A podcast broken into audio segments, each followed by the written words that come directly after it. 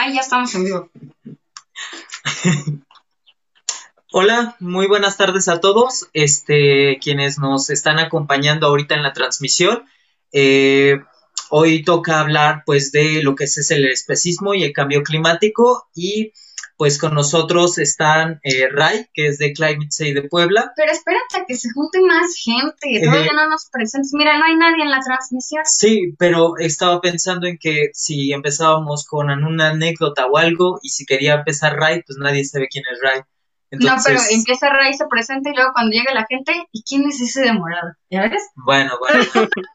este... cuéntanos una anécdota chascarrillo Oh, bueno, justo hoy tengo uno muy tonto, que es este, que estaba eh, descargando algunos videos de YouTube eh, para verlo después eh, y vi como un glitch que, que, que, aparecía como la primera imagen como en azul y que vibraba. Y como yo los estaba descargando nada más, entonces creí que era como parte del video y lo vi en un par de videos este, y, creí que era como algo que, la gente hacía a propósito, como de, como... Un error. Ajá, como un error introducción que de seguro era parte de un meme o algo así. Y entonces yo le dije a Poli y luego Poli me dijo, oye, ¿y si es tu celular? y luego me di cuenta que la aplicación donde las descargo está teniendo errores y entonces por eso se veía y todos los videos se ven así con el inicio pero yo antes de pensar en un error pensé en algo muy absurdo de, de, Me dijo, esta es una nueva tendencia de redes sociales. Toda la gente está poniendo un video como de error al empezar, pero todos, a todos en esto que lo hacen. Y yo me quedé así como Le dije, ¿estás seguro que no es tu celular el que tiene el error? no, no, de verdad, todos lo están haciendo. Porque yo agarré y puse otros videos para checarlo y todo esto, pero bueno, no, no se me ocurrió siquiera ponerle el volumen o algo. Pero bueno, ya eh, no sé. Chascarrillo. Sí, muy malo, me sentí mal. bueno, mira, ahora sí ya tenemos 14 personas con nosotros, así que podemos comenzar con las presentaciones. Este, qué bien, perfecto. Eh, pues empezamos con Ray, quien este, está conectado desde Puebla y forma parte de Climate Safe en Puebla, al igual que Xochitl, que ya muchos de ustedes conocen, este, que ya ha estado en varios videos también. Y aparte también es brigadista, o sea, es parte de Brigada Animal México. Obviamente aquí está Poli, que es coordinadora eh, global del de, grupo de trabajo de Climate Safe Movement, eh, tanto en las campañas este, de Climate Safe este, este, en general, como Climate Safe en México. Y obviamente eh, yo, que también formo parte del grupo de trabajo de Climate Safe y también soy brigadista. Este, obviamente también se encuentra Mike detrás de, en, controles, eh, apoyándonos con la, este, ¿cómo se llama? Con, con la transmisión. Y pues creo que serían todas las presentaciones. Mira, el primer comentario que tenemos es de Miguel, que nos dice que estaba haciendo tendencia. ¿Mm? Ah, lo del glitch. es más, yo creo que ahora lo podría proponer. sería muy buen meme, muy buen trending topic. Bueno, este, pues, ¿qué les parece si empezamos con el tema? Eh, lo primero sería, pues, saber cuál es la importancia de hablar sobre la crisis climática interseccionada con, este, pues, un enfoque hacia los animales, un enfoque animalista o viendo hacia, hacia ellos. Así es. Bueno, pues yo les voy a empezar a platicar un poquito sobre esta temática. Creemos que eh, es imposible que nosotros dejemos por un lado lo que es el especismo y por otro lado lo que es la crisis climática, cuando pensamos que de hecho eh, habría una incongruencia en ser antiespecista y eh, no pensarse también como un activista en favor de los derechos del ambiente, los derechos de pues, los ecosistemas en contra del cambio climático. ¿Esto por qué? Porque, bueno, cuando nosotros vemos que hay personas interesadas en hacer activismo por la liberación animal o por los derechos de los animales y que te dicen, no, es que yo nada más me dedico a esto de lleno, pero estoy, eh, pues, eh, yo estoy en contra de que se hable de otras cosas, otros temas, ¿no? Como que se hable del medio ambiente, lo que vemos es que hay una disonancia, por así decirlo, o que no estamos viendo como todo el conjunto de lo que está sucediendo en la realidad. Y bueno, lo que está sucediendo es que independientemente de que nosotros podamos hacer activismo como veganos o que podamos estar haciendo incluso hasta rescates en animales de granja, etcétera. Hay todo otro sector mucho más amplio de animales que se encuentran en otros espacios como son los bosques deforestados, como puede ser las selvas que se están incendiando, como pueden ser los océanos y diferentes ecosistemas, incluso los desiertos también, que están sufriendo diferentes consecuencias debido a lo que es el cambio climático, a un cambio climático que cabe decir no es natural, porque mucha gente dice que el cambio climático es natural. Eh, sí y no es natural hasta cierto punto, pero lo que tenemos hoy en día no tiene nada de natural, por el contrario, es algo provocado por los seres humanos. Y bueno, pues todas estas consecuencias, como que se eleven los mares, que eh, se caigan los glaciares, etcétera, etcétera, que vamos a hablar de esto más adelante, quiere decir que tienen afectaciones sobre diferentes animales. Entonces, si nosotros solamente nos estamos interesando en aquellas especies que se encuentran ahora presas en las granjas, pues estamos siendo especistas. Quiere decir que solamente nos interesan los cerdos, las vacas, las gallinas, los patos y otros animales que sabemos que se encuentran en estos espacios de explotación, pero estamos dejando de lado todas estas otras especies que están sufriendo también, como son muchísimos insectos, debido a pues los fertilizantes y a otros productos que se utilizan también como pesticidas, etcétera, transgénicos, que le hacen daño también a estas otras especies de animales y que a veces no pensamos al respecto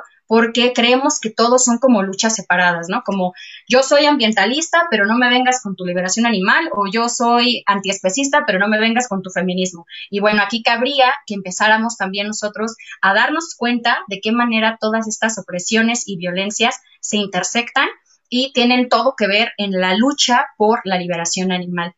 Ray, ¿quieres platicarnos un poquito sobre pues por qué es importante hablar de la crisis climática en estos entornos antiespecistas? Claro que sí, Poli.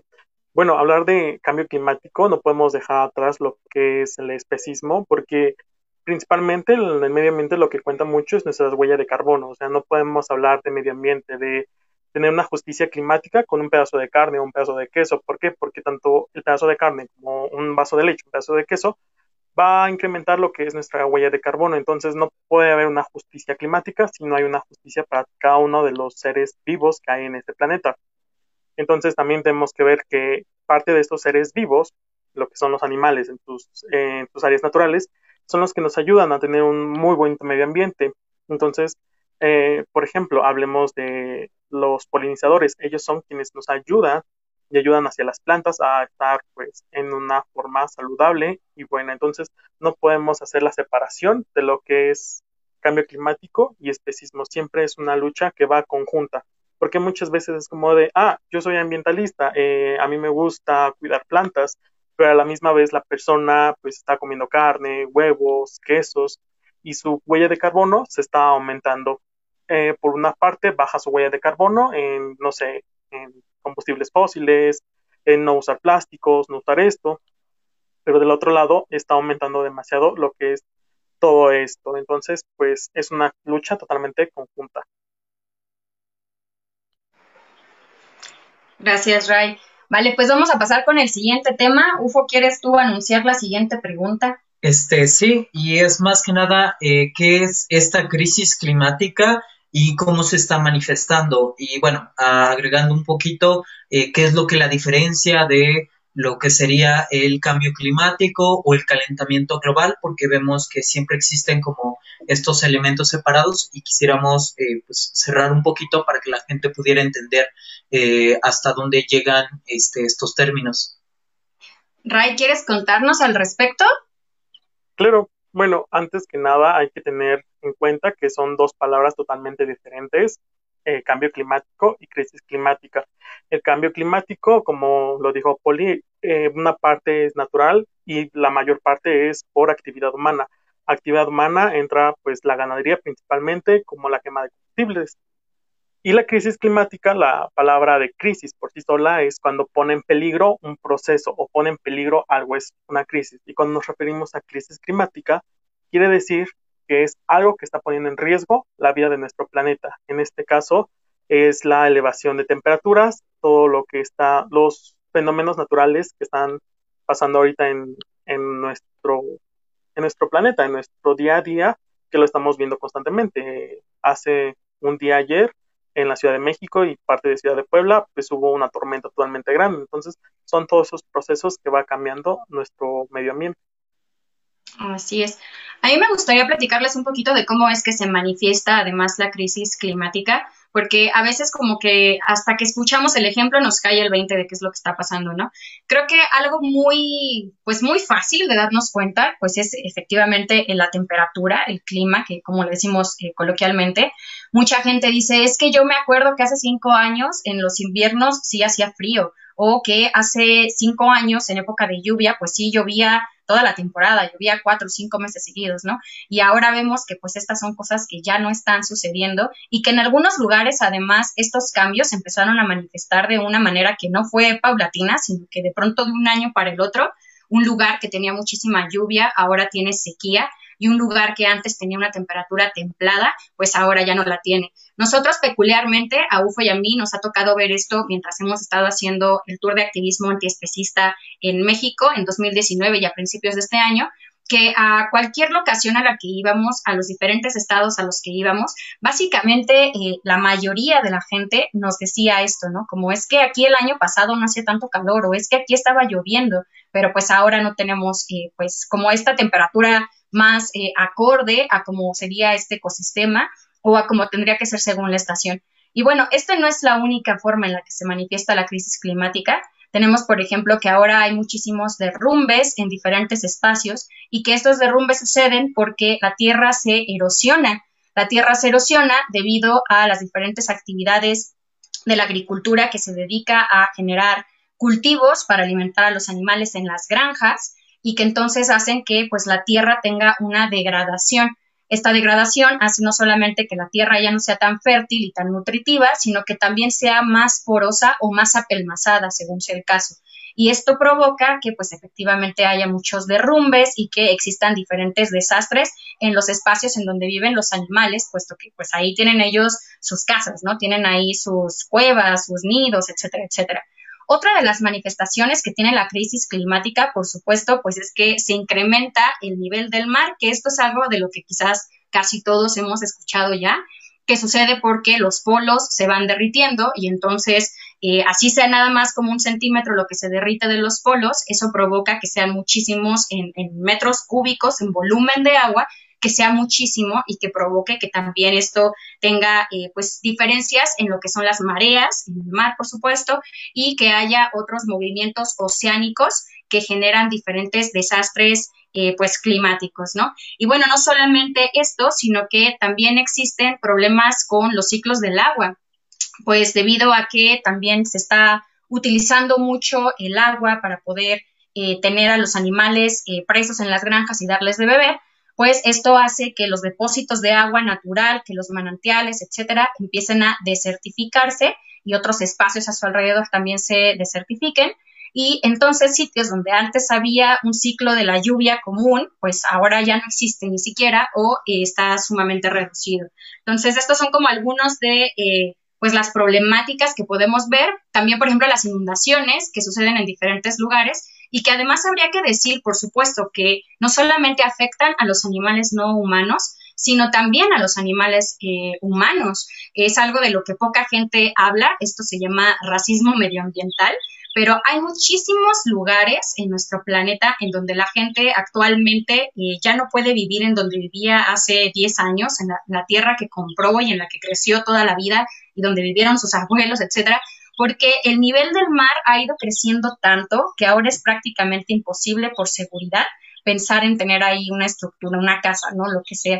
Querías agregar algo, ¿verdad? Este, sí, y es un poco en la manera en que nosotros, este, como humanos o como personas o como lo que sea, percibimos este cambio, ya que algunos podrían estar comentando acerca de que, este, pero es que en esta zona ahora se siente más frío y que por otras zonas se siente más caliente y en otros lugares no se han visto cambios y demás por experiencias propias, pero también hay que tomar en cuenta que la crisis climática y es más hasta el calentamiento global y todos estos este, actúan de maneras diferentes en diferentes zonas y en diferentes regiones. Hay lugares en las cuales el, calentamiento global genera zonas eh, frías o zonas muy gélidas o este, pues eh, la, la, crisis se ve eh, expuesta por medio de inundaciones, en algunos otros lados van a ser sequías, en algunos otros lados este, eh, va a ser con la muerte general de mucha vegetación de un solo tipo o que los humos o los gases se concentren en algún lado, mientras que en otros se este, ¿cómo se llama? Por los fuertes vientos, pues se vaya despejando más. Entonces hay que tomar en cuenta como todo el panorama general, pero viendo que es un problema que nos atañe a todos porque puede que por mí ahora no me esté afectando, pero estos cambios este, no, van a, no van a ser como algo sencillo que, que va a pasar, sino que pues nos va a afectar de una u otra manera. Y e-, eso sería todo del, del tema. ¿Quisieran agregar algo más? ¿No?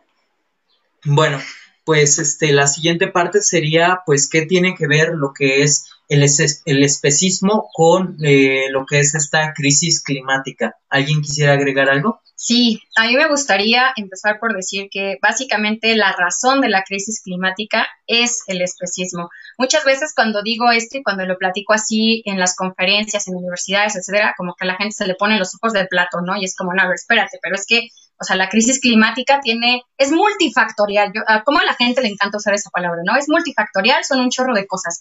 Pero la realidad es que el factor de cada uno de esos factores tiene que ver con la explotación de los animales. Y eso es lo que el día de hoy queremos dialogar con un poco más de profundidad.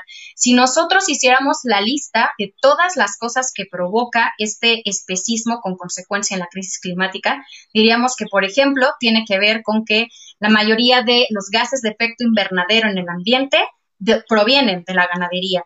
La mayoría de las eh, causas de contaminación del agua vienen también de la ganadería. La mayoría de las formas de contaminación del aire son también de la ganadería, que mucha gente dice, no, que es la industria textil o que son los transportes, pero no, o sea, hay que revisar números. Cuando uno revisa el IPCC, cuando uno revisa diferentes reportes que ha estado dando la FAO, la ONU, diferentes organizaciones e instituciones académicas internacionales, pues ahí es cuando uno se da cuenta de todo esto y de cuáles son como pues las principales causas, ¿no? Tenemos también que la principal causa de la contaminación de la tierra es la ganadería, la principal causa de la acidificación de los mares es la ganadería, la principal causa de la pérdida de la biodiversidad es la pesca y la ganadería, la principal causa de la pérdida de agua dulce es la ganadería y la principal causa de la deforestación y de los incendios, por supuesto, una vez más, es la ganadería.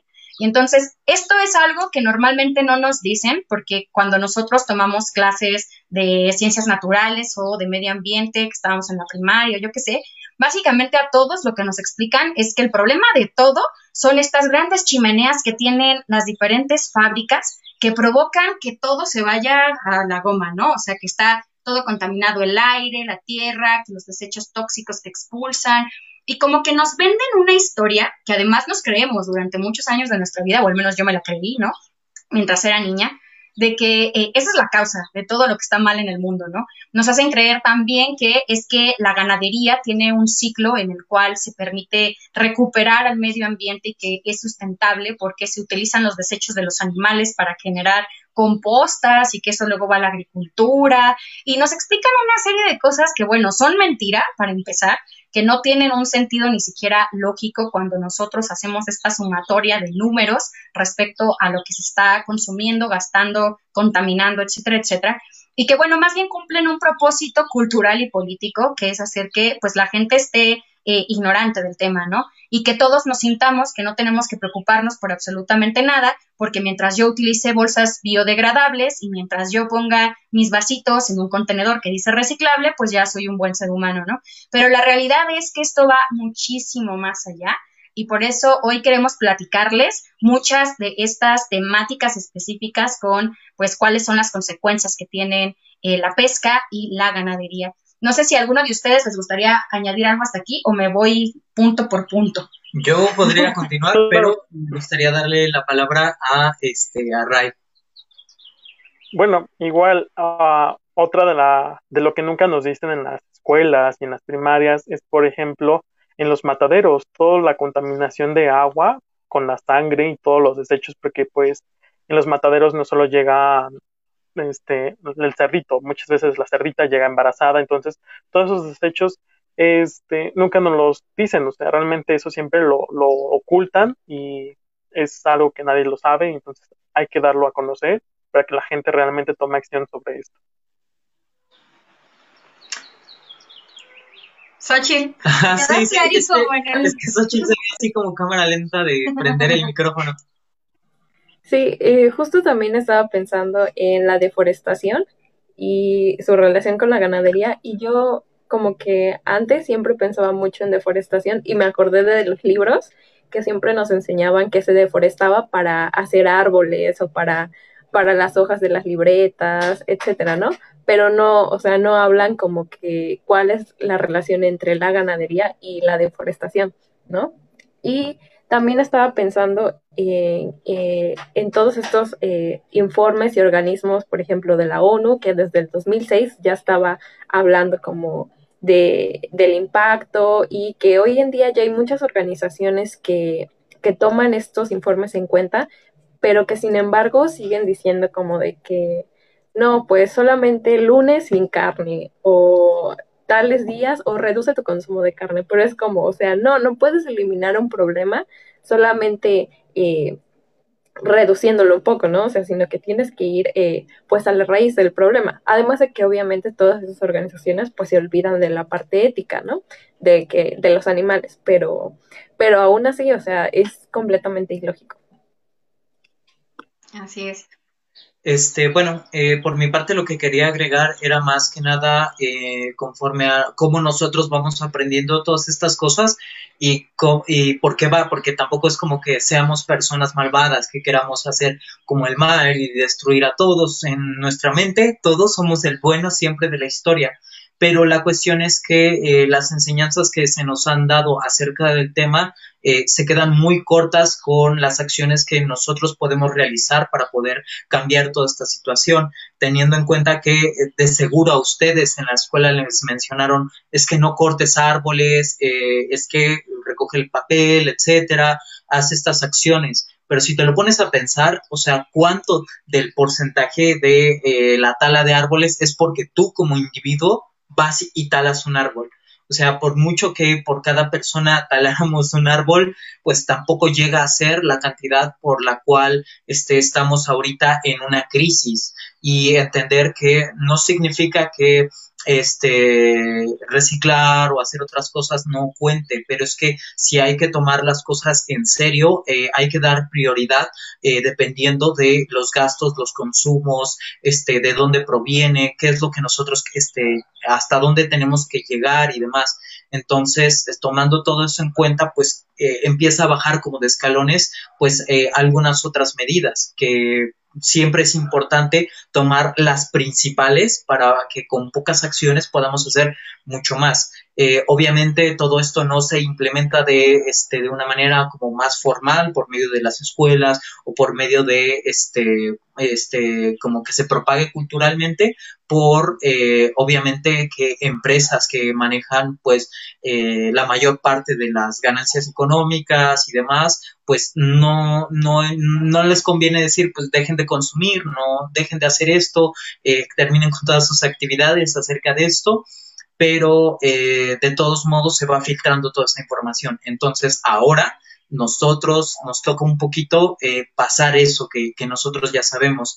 Y eh, pues la otra no es deslegitimar este, pues, el, el, algunas otras industrias que también contaminan, este, de quema de combustibles fósiles y demás, porque pues sí son varios factores, pero bueno, o sea, por lo general se utiliza, son varios factores para deslegitimar otros. Entonces, eh, más que nada, lo que vengo a decir es un poco, hay que estar como centrados acerca de, del problema y cómo es que este se desenvuelve. Mm, ¿Alguien más quiere compartir algo? Yo creo que estaría bueno empezarnos a ir por la lista de todas estas problemáticas que genera la ganadería. Y bueno, vamos a empezar por platicarles el asunto de los gases de efecto invernadero. Eh, hay mucha gente que como que escucha gases de efecto invernadero y lo único que asocia es el trending topic o nuestro amigo conocido el dióxido de carbono, que es el que todo mundo ha escuchado hablar. pero habría que decir que el dióxido de carbono es uno de los gases menos contaminantes realmente o de los que tienen menor potencial de degradación de eh, pues generar ¿no? este efecto invernadero en nuestra atmósfera. Y más bien hay muchos otros gases de los cuales casi nunca hablamos y que son muchísimo más peligrosos que este. Y además también cabría decir que de hecho el sector ganadero crea muchísimos más gases de efecto invernadero que cualquier otro sector, incluido el de transporte, que es el que siempre nos dicen que es como el que lleva la delantera, ¿no? De hecho, el, el sector del transporte genera 18% menos gases de efecto invernadero que lo que genera nada más la ganadería. Entonces aquí también habría que decir que, bueno, nos han estado mintiendo y mintiendo mucho tiempo, diciéndonos que son los transportes, que son los aviones, que eh, son los camiones, que son, que vaya, claro que contaminan, pero contaminan en una proporción muchísimo menor a la que contamina la ganadería. Y bueno, pues voy a empezar a platicarles un poco de estos gases terribles que casi nadie eh, escucha sobre ellos o espero que ustedes ya hayan escuchado hablar de ellos porque sería buenísimo que ya toda la gente les conociera. Y bueno, pues tenemos por un lado a el metano, tenemos también el amoníaco y tenemos al óxido nitroso. Y que además habría que decir que eh, de todos los gases de efecto invernadero, así de todos, todos sumaditos, los que corresponden a la ganadería suman el 84% de los gases, así como lo escuchan. O sea, casi todos los gases de efecto invernadero en el planeta producidos por el ser humano son los gases que se produce por la ganadería y que esto, este número, el 84, es la suma de lo que es el 45% que corresponde a eh, lo que es la comida que se produce para los animales presos en las granjas, que por eso es que la gente dice, no, pero es que es de la agricultura. Pues no es agricultura porque no nos estamos comiendo nosotros, más bien es eh, una actividad de la ganadería, sigue siendo una actividad que no es ni siquiera secundaria de la ganadería, sino que van completamente de la mano. Y la otra parte de lo que son estos gases de efecto invernadero, que es el 39%, sería el de la fermentación entérica. Y bueno, la fermentación entérica es una forma eh, fina o fancy de decir, pues, los pedos y las cacas de las vacas, que básicamente son las que se llevan buena parte de, pues, este porcentaje y que lo que generan, más que nada, pues, es el metano. Y bueno, este es un gas que obviamente es algo natural que se encuentra en pues, todos los animales, al menos en todos los mamíferos, cuando nosotros tenemos flatulencias. La cosa aquí del problema es que debido a esta reproducción sexual forzada de los animales en las granjas, el número de animales que se encuentran produciendo todos estos gases, pues es altísimo, o sea, no es para nada natural. Y eh, además, pues no es ni siquiera solamente el metano, ¿no? Sino como ya les decía yo hace un rato, eh, pues también hay otros gases. Está, por ejemplo, el óxido nitroso, que de hecho tiene un 296 veces más posibilidad de ser eh, gas de efecto invernadero que el dióxido de carbono, o sea, es así como de, de potente y de terrible. Y además, el 65% de todo este gas que se genera es también de la ganadería. Entonces, ahora sí que pues, viendo números, sin ver números, pero por donde uno le vaya viendo, pues los que están muchísimo más eh, siendo responsables de toda esta problemática de los gases de efecto invernadero, pues son todos aquellos empresarios que tienen eh, pues eh, granjas que se dedican a, la producción de animales. Y pues bueno, o sea, básicamente, además, no solamente tiene la problemática de que esto hace que pues se vaya disminuyendo la capa de ozono, etcétera, sino por ejemplo también que se generen las lluvias ácidas, como es el caso del amoníaco, que el amoníaco, por ejemplo, el 64% de todo el amoníaco en el planeta pues es creado por la ganadería, una vez más, y es lo que hace que nosotros veamos como una capita amarilla en, el concreto después de que llueve o en, en, el pavimento después de que llueve y que tiene un efecto pues sumamente tóxico cuando cae sobre las plantas, cuando cae en diferentes espacios y luego se evapora y entonces lo respiramos y bueno, pues esto es solamente como una probadita de lo que sucede con esto de los gases de efecto invernadero, ¿no? Si ustedes tienen interés en el tema y le empiezan a, estudiar más, se van a dar cuenta que es una cosa así como absolutamente terrible de la que pues poco nos han platicado. Y bueno, eh, por otro lado, tenemos la contaminación del agua, que de esa nos va a platicar Xochitl y que también es una cosa brutal. Sí, eh, la actividad ganadera figura entre una de las industrias que son más perjudiciales pues para los recursos hídricos, eh, contribuyendo gravemente pues a la contaminación del agua. Eh, digamos que los desechos fecales de, de, los animales, así como la sangre de, los cadáveres de los animales que desechan pues toda, toda la industria animal, contribuyen tanto a la acidificación de la tierra como a la acidificación de la, del agua, lo que hace que pues eh, estas tierras ya no se puedan utilizar eh, para cultivar y obviamente el agua pues, pues tampoco, ¿no? además, el pastoreo también afecta al ciclo del agua e impide que se renueven los recursos hídricos, ya sea como tanto subterráneos como en la superficie. también está que las hormonas y los antibióticos que se les están inyectando constantemente a los animales, pues contaminan el agua, así como ya lo mencioné, eh, eh, la sangre de los animales o, sus cadáveres como tal. Eh, por otro lado, pues también está el hecho de que para producir leche o para producir carne se requiere demasiada agua. De hecho, se requiere hasta siete veces más agua que y que producir otros alimentos, ¿no? Que lo que una persona de, que tiene una alimentación a base de plantas, pues consumiría. Eh, para producir un kilogramo de, carne eh, se requieren aproximadamente 35 mil litros de agua. Esto tomando en cuenta, pues, este, el agua que beben los animales, así como el agua que se utiliza para producir los alimentos que los animales comen, ¿no? Y pues es ah, obviamente algo súper grave porque hay muchas ciudades que ya no tienen agua, que hay muchas comunidades que no tienen el privilegio de tener agua cuando esta industria pues monopoliza el agua, ¿no? Y se la está, se la está acabando.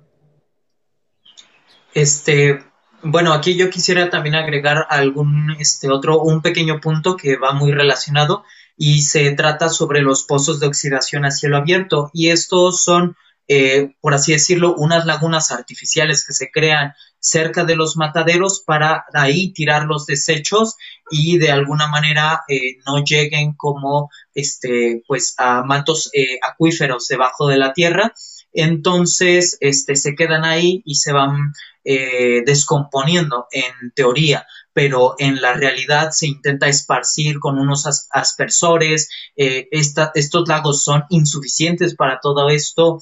Eh, los pueblos aledaños empiezan a contraer enfermedades y al final de todo, no todos estos espacios están cuidados y al final, de todos modos, terminan en mantos acuíferos este, subterráneos, lo cual empieza a contaminar agua, este, con la cual, pues, este, se, se, mantienen muchas otras comunidades también generando este, enfermedades. Y hay que tener en cuenta que eh, se puede decir como, o para mucha gente será como difícil creer que esto puede ser un gran problema, pero teniendo en cuenta la cantidad de animales que existen, este, que, que, son vacas, cerdos, pollos, gallinas y demás, este, y la cantidad pues de heces fecales que hacen al día, que son inmensas y todo esto, durante años y la producción y su sangre, o sea, al final, eh, pues obviamente es, más excremento que de toda la humanidad este, junta unas siete, ocho veces. Y nosotros, la humanidad, hemos pasado siglos desarrollando un sistema para más o menos este, eh, desechar todo esto mientras que la de los animales simplemente no tienen y mucho de en muchos casos se simplemente se tira o se utiliza para riego lo cual también contamina a otras plantas, contamina a otros lugares y pues esto es un problema eh, pues muy serio. Eh, ¿Continuamos con la contaminación del aire? Sí. nada más quería agregar algo me estaba acordando que, justamente eh, he visto muchas noticias de muchas comunidades que viven cerca de granjas o a lo mejor de rastros municipales pequeños y que precisamente se quejan de que los ríos que están cercanos eh, pues son contaminados de pues todo, todos los desechos, ¿no? Y lo he visto en Puebla, lo he visto en Veracruz y ahorita en Yucatán también este eh, no, pues han salido como varias notas al respecto. Y de hecho, eh, estaba eh, leyendo sobre un pez que se llama pez ciego, que habitan en los cenotes en Yucatán y que ya se encuentran en peligro de extinción debido a toda los, a que llegan los desechos de, de las granjas porcinas que se encuentran en Yucatán, ¿no? O sea, llega como toda la popó de, de los cerdos y además de que está contaminando eh, los cenotes, de que está contaminando el ecosistema, pues también está haciendo que los peces mueran. Oh, terrible. Ray, ¿quieres agregar algo aquí? Claro, eh, como decía Soch, eh, muchas de las comunidades o las personas que viven cerca de los mataderos también se ha visto que se llega a enfermar. Y pues mm, esta contaminación de agua no solo va a afectar al planeta ni a los animales, también nos va a afectar a nosotros los seres humanos. Y pues hay que tener precaución. Así es. Y bueno, pues el siguiente tema, como bien decía UFO, pues es la contaminación del aire. Y bueno, básicamente este no solamente tiene que ver con los gases de efecto invernadero, sino también con estos otros gases que, o no gases, sino sustancias que se quedan y que después respiramos, que utiliza la ganadería, por ejemplo, para poder generar los procesos de, eh, por, ejemplo, de los pesticidas o de agrotóxicos que utilizan en los diferentes campos de cultivo.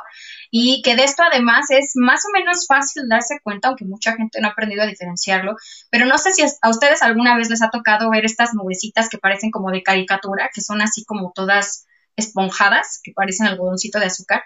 Bueno, pues esas nubes, eh, nosotros las vemos muy bonitas, pero realmente son nubes de agrotóxicos y son las nubes que se forman debido pues a la aplicación de todo este tipo de productos y que obviamente tienen un impacto terrible sobre la salud de diferentes animales eh, no humanos o humanos. Habría que decir que no de diferentes, sino de todos. O sea, no hay manera aquí de decir, uy, sí, pues para uno sí es muy buena. Pues no, la verdad es que para ninguna especie animal está pues chido estar eh, respirando este tipo de sustancias. Y también por otro lado, y que también eh, tiene todo que ver con la contaminación del agua, que pues, eh, estábamos también ya hablando, todos los productos que se utilizan para pintar las pieles, que se utilizan para la industria de la peletería, la industria textil, etcétera, son sumamente contaminantes. Y pues lo que pueden hacer es que al cabo de un par de años de uso, pues pueden generar zonas muertas debido a que pues estos desechos se van en ríos, en diferentes eh, tuberías, etcétera, que van a parar a los mares y que estas zonas muertas las generan no solamente en zonas oceánicas, sino también, por supuesto, pues en diferentes espacios de tierra común, ¿no? O sea, en un, un bosque, por ejemplo, o en una pradera, etcétera, y las zonas muertas, pues son zonas kilométricas en donde ya es básicamente imposible que viva algo más que no sea una bacteria, debido a la gran contaminación y la toxicidad que se encuentran en estos espacios. Y bueno, pues esto tiene absolutamente todo que ver con el siguiente punto, que es la afectación y la pérdida de la biodiversidad. Xochitl, ¿quieres platicarnos un poquito? Sí, pues eh, la industria ganadera es culpable en gran mayoría de la pérdida de la biodiversidad eh, por diferentes razones. Eh, pues primer, principalmente la deforestación, que ahorita vamos a hablar un poco más sobre ello, pero eh, digamos que pues se deforestan las selvas, se deforestan los bosques y ¿qué pasa? Ah, había obviamente miles de especies que habitaban estos bosques, que habitaban estas selvas y se ven desplazados debido a que pues estos lugares son ocupados por la industria y muchos de ellos migran, eh, a lo mejor si hay comunidades humanas cercanas, pues migran y puede que sí, que, se adapten y que sobrevivan, pero a lo mejor hay otros que no, que, eh, que se tienen que extinguir, que se van muriendo, etc. Y de hecho, la Unión Internacional para la Conservación de la Naturaleza eh, tiene un estudio en donde demuestra que la, que la mayoría de las especies que están en peligro de extinción, eh, sufren la pérdida de la biodiversidad debido a la ganadería. Así es. Sí, otros datos horribles, por ejemplo, de esto es que todos los días eh, se pierden, o no sé si tendría que decir perder porque sería como si fueran algo nuestro, ¿no? Pero se extinguen todos los días 137 especies de animales. Animales que ya nunca vamos a saber ni siquiera que existían, animales que ya no nos tocó conocer sus nombres y que son la mayoría de los animales que se encuentran en las selvas y los bosques deforestados. Y por otro lado, también es importante que reconozcamos que nos encontramos en un momento absolutamente crítico, no solamente por cada punto que les hemos ido contando, sino principalmente porque nos estamos enfrentando a lo que es la sexta extinción masiva. Y esto está sucediendo justamente debido a lo que ya Xochitl nos estaba platicando, eh, pues de que los animales empiezan a morir porque ya no hay eh, posibilidad de subsistir en sus hábitats Y entonces, esto lo que hace es que hay una pérdida del equilibrio ecológico, que lo que hace es que ciertas especies ya no están ahí para poder alimentarse de otras en este ciclo natural de carnívoros, herbívoros, etcétera, del cual nosotros no tendríamos por qué querer eh, mutar algo al respecto. Y lo que sucede es que entonces van a proliferar diferentes especies, como por ejemplo algunos insectos, algunos este, mosquitos o algunos diferentes animales que lo que van a hacer es que, eh, pues, ante este desequilibrio, pues eh, van a empezar a reproducirse muchísimo, como lo hacen, por ejemplo, los humanos, y entonces, eh, pues, desaparecen muchas especies y otras tantas terminan siendo, pues, muchísimos, pues, habitantes, ¿no? De una sola especie. Y esto, de hecho, es una gran crisis que tendríamos que pensar no solamente en términos, por supuesto, de eh, pues una acción que es especista por completo, porque pues estamos hablando de la muerte de millones de animales, sino que esto es en verdad lo que tiene en peligro a nuestra propia especie. O sea, yo creo los seres humanos como quiera pueden migrar, como quiera pueden aprender a eh, vivir con dispositivos de respiración o yo qué sé, lo que sea, que no está chido, pero puede suceder, que por supuesto no va a ser algo, este, eh, sin un proceso de racismo y discriminación, porque el que tenga más dinero va a poder eh, evitar todas estas problemáticas de la crisis climática. Pero lo que es cierto es que eh, esto lo que puede hacer es que independientemente de cuánto poder adquisitivo tengas o no y de en qué lugar te encuentres, si desaparece este equilibrio biológico como está sucediendo ahora mismo y como ha estado sucediendo desde hace varios años, nuestra especie es la que podría extinguirse. Y mucha gente dice, uy, pues es que está difícil que se extingan los seres humanos porque son 7 mil millones y medio de habitantes, ¿no? Nada más de esta especie. Pero la realidad también es que hay muchas otras especies que tienen todavía más habitantes que, que nosotros en este planeta y sin embargo han enfrentado también momentos de extinción debido a lo que es la pérdida de la biodiversidad y a este equilibrio tan necesario. Sí, este, solo aquí agregar un poquito, eh, hay que tomar también en cuenta que muchos árboles, muchas plantas eh, este, existen gracias a animales en específico y viceversa. Entonces, eh, puede que se haya acabado con una área verde grande y todo esto y se movieron los animales hacia otro lugar, pero aún en ese caso, este, eh, ese desequilibrio se va a notar este, por, eh, porque algunos, algunas plantas no van a poder seguir creciendo o algunos animales no van a tener que comer, etcétera. Y normalmente, pues, es algo que nosotros ya estamos viendo, eh, lo pueden este, ir revisando como en documentales más actuales acerca de cómo los animales se van adaptando a las condiciones nuevas que están surgiendo, pero también eso está generando eh, algunos otros problemas como derivativos este, climáticos y que a su vez afectan a los animales y así es como una cadena que va afectando al que sigue, al que sigue, al que sigue y pues las repercusiones son mucho más grandes, solo que este, pues nosotros no nos llegan tan directo. Eh, eh, es más, se tiene previsto que aunque nosotros reduzcamos este, totalmente pues eh, todo lo que estamos haciendo en cuanto a contaminación, pues la contaminación que ya se hizo tanto del suelo, del agua y todo esto va a quedar, ahí va a estar. Entonces, este, e, el, el, el, planeta va a tardar tiempo en otra vez restablecer todo esto, teniendo en cuenta que acabemos ya de tajo. Entonces, eh, es como algo súper peligroso porque si no empezamos ahora, ya aunque lo intentemos con todas las fuerzas, ya estará como el destino, este, ¿cómo se llama? Pues puesto para la extinción no solo del humano, sino de muchas especies animales, especies de plantas, especies de hongos, especies de todo lo que vive en, en, el mundo. Así es. Y bueno, eh, Ray, ¿quieres agregar algo? Claro. Eh, hablábamos sobre los ecosistemas y la variación, y bueno, más que nada el desequilibrio de los ecosistemas.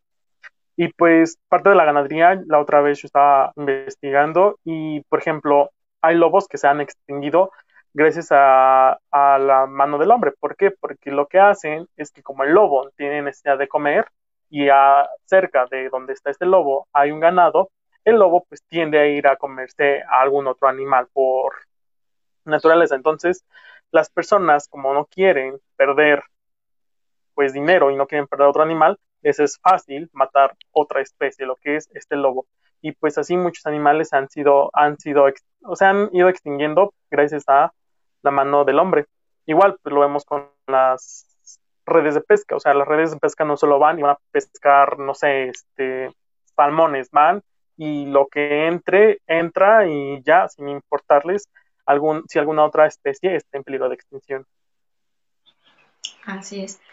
Bueno, pues vámonos con el último punto de la ganadería, antes de que pasemos con la pesca también, que este último punto sería el uso de la tierra, el uso del suelo que mucha gente eh, todavía como que no termina de entender el término, nos suena de pronto muy técnico, pero básicamente lo que quiere decir pues son los diferentes usos que le está dando el ser humano para actividades económicas. Y en este caso, pues específicamente hablando de lo que es la actividad agrícola, que es para el sustento o la alimentación de estos animales presos en granjas, y también, por supuesto, pues el espacio que requiere tener eh, pues animales, ¿no? Dentro de estas este, granjas de batería o granjas este, supuestamente de libre pastoreo, etcétera, etcétera.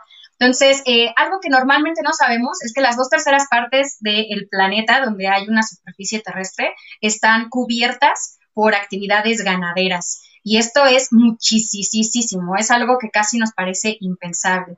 A aquella persona que haya tenido el, privilegio de volar en un avión o que haya podido revisar en Google Maps o en alguna otra ah, aplicación que sea eh, eh, a través de un mapa satelital, se ha podido dar cuenta que la mayor parte de la tierra está cubierta como de cubitos, de cuadritos, que todos estos son terrenos agrícolas y que justamente la mayor parte, además de ellos, como ya decíamos, pues existen solamente para poder alimentar a los animales en las granjas. Y eh, además también eh, existen muchas como edificaciones en espacios rurales, que son estas grandes granjas que, que, nosotros nunca vemos, porque de hecho cuando vamos por las carreteras, a lo mucho llegamos a ver por ahí una, dos, tres vacas, unos cuantos caballos o algo, que normalmente son de pequeños explotadores, pero eh, la realidad es que estas grandes granjas, como las que tiene Cargill, las que tiene Lala, las que tiene Tyson, las que tiene Bachoco, pues son eh, granjas que no se encuentran en acceso público, que realmente nunca vamos a ver, que por eso es que vemos en los comerciales estas imágenes de el bonito cielo azul y la pradera verde y las vacas y moteadas ahí haciendo mu, pero en la realidad pues esto no sucede, no existe de esta manera, se encuentran en otros espacios que normalmente no tenemos acceso a ellos y están básicamente plagando todo lo que es la superficie terrestre. Y bueno, una de las problemáticas de este uso de suelo pues es la deforestación. Xochitl, ¿quieres platicarnos al respecto, por favor? Sí, eh, bueno, debido a que eh, se necesita mucho espacio para, pues, para poder tener a, los animales, ¿no? Eh, en todas estas granjas, para poder explotarles, asesinarles, torturar, torturarles y todo lo que les hacen, pues se necesita mucho espacio. por un lado, se necesita espacio, pues, para instalar estas granjas que Poli ya nos comentaba, que actualmente mucha, mucho de de la tierra eh, está ocupado por, por, estas, por estas granjas o por esta industria más bien, ¿no? Entonces, por un lado se ocupa mucho espacio para, pues para pastizales, eh, para las granjas, y por otro lado también eh, la gran mayoría de estos espacios se ocupa para sembrar granos, para sembrar soya, que con la que se alimenta a, a los animales, ¿no? Entonces, la deforestación es en gran parte por esto. Y pues es importante recalcar que todos estos granos y que toda esta soya es para alimentar a los animales, porque luego las personas pueden pensar como de que no, pues es que los veganos eh, tienen la culpa porque ellos comen eh, soya, pero pues no, o sea, no es así, sino que todo, todo eso va para los animales. Y de hecho, de acuerdo con la FAO, el 50% de los granos que se cultivan y el 90% de la soya que se cultiva es para alimentar a los animales. Y bueno, pues con esto de la deforestación eh, trae eh, terribles consecuencias como es eh, pues la pérdida de la biodiversidad que ya mencionamos, etc, etc. Y al mismo tiempo pues está acabando con, con los bosques, con las selvas que cumplen una función que además de ser hábitats de los animales, pues ahí hay, este, hay plantas, hay árboles que dan oxígeno, etc, etc. Este, sí, y eh, quisiera agregar algo pequeño, pero más que nada es como para tener una visión un ejemplo y como algo más aterrizado en la actualidad para que las personas puedan darse cuenta de eh, esta intersección y han sido los incendios forestales que este, fueron hace poco en Brasil. Y teniendo en cuenta el impacto en cuanto a imágenes, este, en cuanto a la cantidad de hectáreas que fueron incendiadas a propósito y todo esto, este, todo que fue muy horrible, que fue muy sonado, eh, la mayoría de esos espacios son para este, sembrar eh, cultivos que se les va a dar a la ganadería. Eh, podemos ver que también hay investigaciones en las cuales se relaciona a empresas como Tyson, como Cargill, que están buscando estos espacios para poder hacer, pues, pues para generar más, más zonas para continuar con la agricultura. Y, y, así de inmenso es, y no es el único lugar. Este, lo vemos también en México, en Estados Unidos, en todos los lugares donde se genera esto, es una cantidad abismal de espacio que se está ocupando eh, para, para contribuir a este, pues el asesinato de los animales. Eh, no sé si alguien más tenga eh, algo que comentar de este punto o podríamos ya pasar para el siguiente. Yo solo quisiera agregar rápidamente, perdón, perdón, que eh, la principal causa de que exista la deforestación, no, perdón, la principal causa de que existan los incendios forestales es la deforestación, porque obviamente es un espacio que al ya no tener la suficiente humedad que traerían las hojas verdes, pero también el ciclo del agua que se va renovando naturalmente, pues incrementa la temperatura y esto pues hace que sea muchísimo más fácil que existan los incendios. Entonces, no solamente es por incendios que son provocados por la industria ganadera, sino también pues porque se está perdiendo eh, este equilibrio que ya decíamos de un ecosistema que existen todos estos incendios forestales y que además hay que pensar que no están tan lejos, o sea, no son solamente en la Amazonía, no son solamente en los bosques en Australia, no son solamente en el norte de Estados Unidos, o sea, México actualmente tiene más de 70 incendios forestales activos y no escuchamos de esto hablar en ningún lado, pero es algo que está sucediendo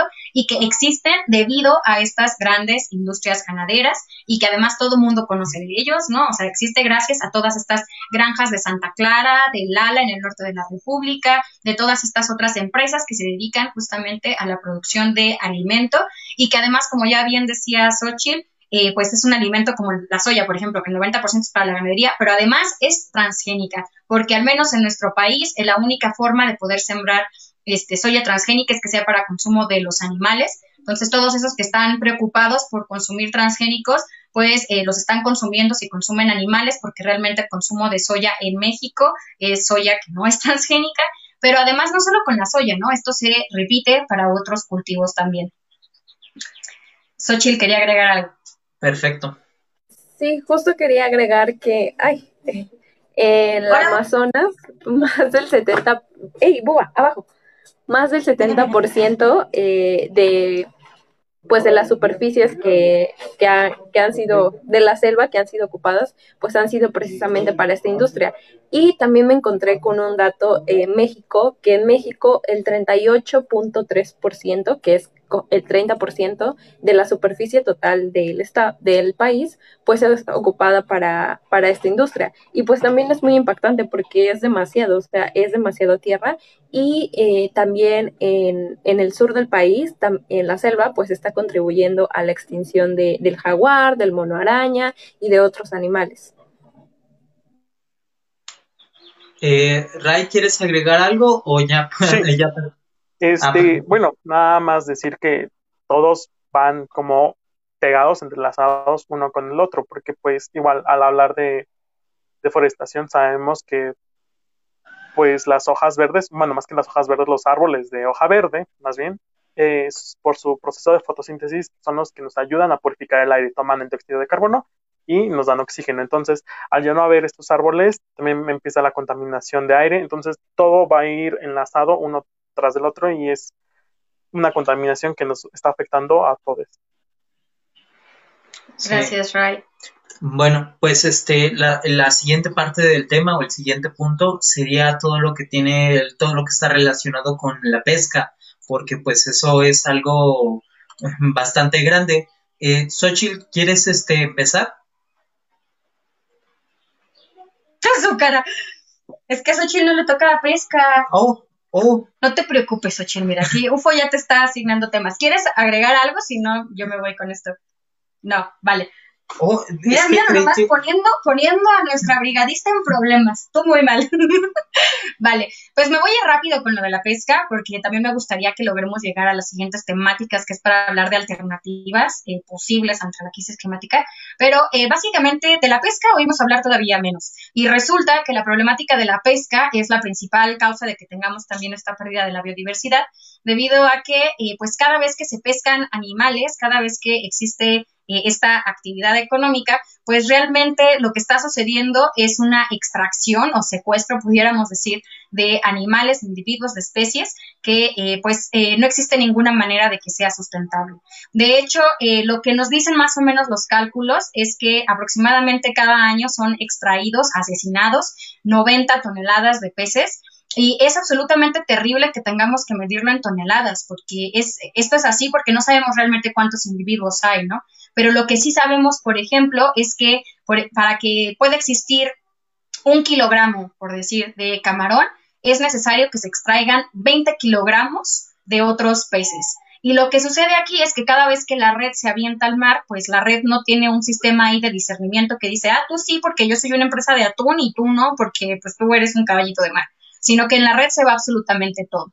Esto es lo que hace que, por ejemplo, muchos animales estén en peligro de extinción, como pueden ser los tiburones, diferentes ballenas, tortugas, etcétera, y que, por ejemplo, se calcula que de hecho se matan más de 100 millones de tiburones al año eh, por causa, ¿no? De esta pesca que mucha gente dice que es este sobrepesca o pesca extractiva o pesca industrial, pero la realidad es que no existe una forma bonita de pescar, ¿no? Esta gente que cree que la pesca es una actividad más sustentable, que es ecológica, pues está absolutamente equivocada, no hay otra manera de decirlo. Ahora sí que es este un paliativo creer que si tú cocinas, si tú pescas, si tú matas, si tú todo tu comida, pues eso quiere decir que lo estás haciendo mejor y la realidad es que no. Porque en términos reales lo que está sucediendo es que estamos terminando una vez más con este ciclo necesario para la biodiversidad eh, en, el planeta, ¿no? Nosotros en Brigada Animal México hace algunas semanas tuvimos una semana entera dedicada a los animales marinos, a los animales acuáticos, estuvimos hablando de peces, y publicamos aquí en la página de Facebook el documental entero de Seaspiracy, que es un documental pequeñito que dura 17 minutos y explica eh, algo de lo que yo voy a platicarles ahorita, que es, por ejemplo, que los animales que son depredadores en el mar, como son los tiburones, eh, se necesita que existan en todos los ecosistemas marinos para que exista un equilibrio y que entonces no tengamos esta problemática que ya mencionábamos antes de que una especie empieza a reproducirse más que la otra hasta llegar a ser eh, millones y millones y millones y que eh, no tiene una competencia, por decir así. Y entonces, como la pesca está terminando con todos los tiburones y otros animales más que también son depredadores, pues esto genera una gran problemática de equilibrio y de eh, biodiversidad, por supuesto, en el mar, que además hace que se calcule que debido a esta pesca, para 2048 ya no va a haber más peces en el mar, ¿no? Y esto no es que ya no va a haber tiburones, sino ya no va a haber peces, o sea, ya no va a haber nada.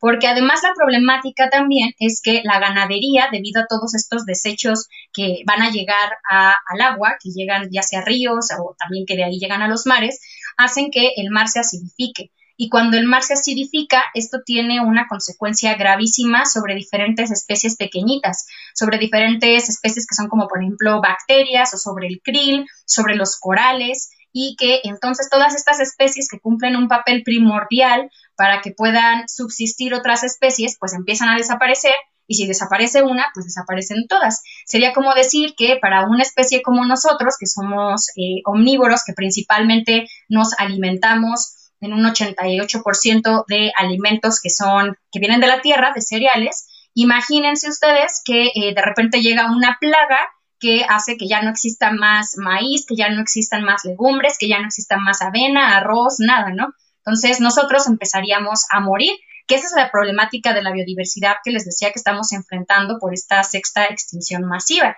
Y eso es lo que está sucediendo realmente en los mares. Que bueno, no solamente es eso, ¿no? Hay una problemática terrible porque, por ejemplo, la pesca genera muchas formas de contaminación, no solamente por derrames de petróleo y por derrames de eh, diferentes animales muertos que regresan al océano y que generan zonas muertas en el océano, sino también por contaminación auditiva. Y esto obviamente también eh, genera una de las principales causas de la crisis climática que tenemos, porque eh, los animales marinos eh, no encuentran espacios para poder estar tranquilos, por decirlo así, porque todo el tiempo están escuchando el sonar de los barcos. Y esto hace que, pues, ellos, así, o sea, literal, se suicidan diferentes especies, no solamente de animales que creemos más desarrollados como nosotros, como pueden ser los delfines, sino también muchísimos peces, porque eh, pues ya el mar es un hábitat inhabitable debido a toda esta actividad pesquera y bueno, también por supuesto la que tiene que ver con la industria de eh, pues los combustibles fósiles. Y bueno, esto es un poco de las problemáticas que existen alrededor de la pesca, que eh, mucha gente incluso reconoce que la principal problemática de la crisis climática es la pesca y no tanto la ganadería.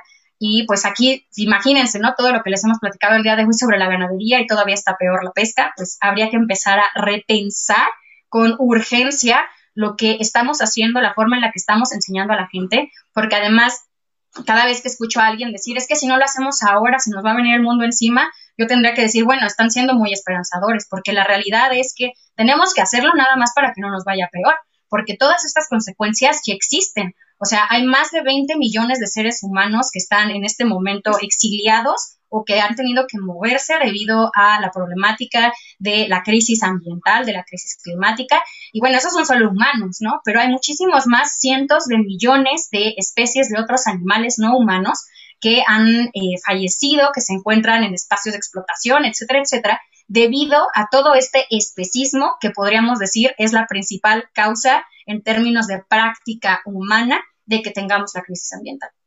Este, bueno, eh, la siguiente parte, aunque pues también es algo que hemos estado mencionando constantemente, es cómo afecta esta crisis hacia los animales. Y ya lo habíamos eh, comentado tanto en la ganadería, en su hábitat natural. Entonces, no sé si alguien tenga algo extra que agregar a este punto para ella ir pasando como al siguiente.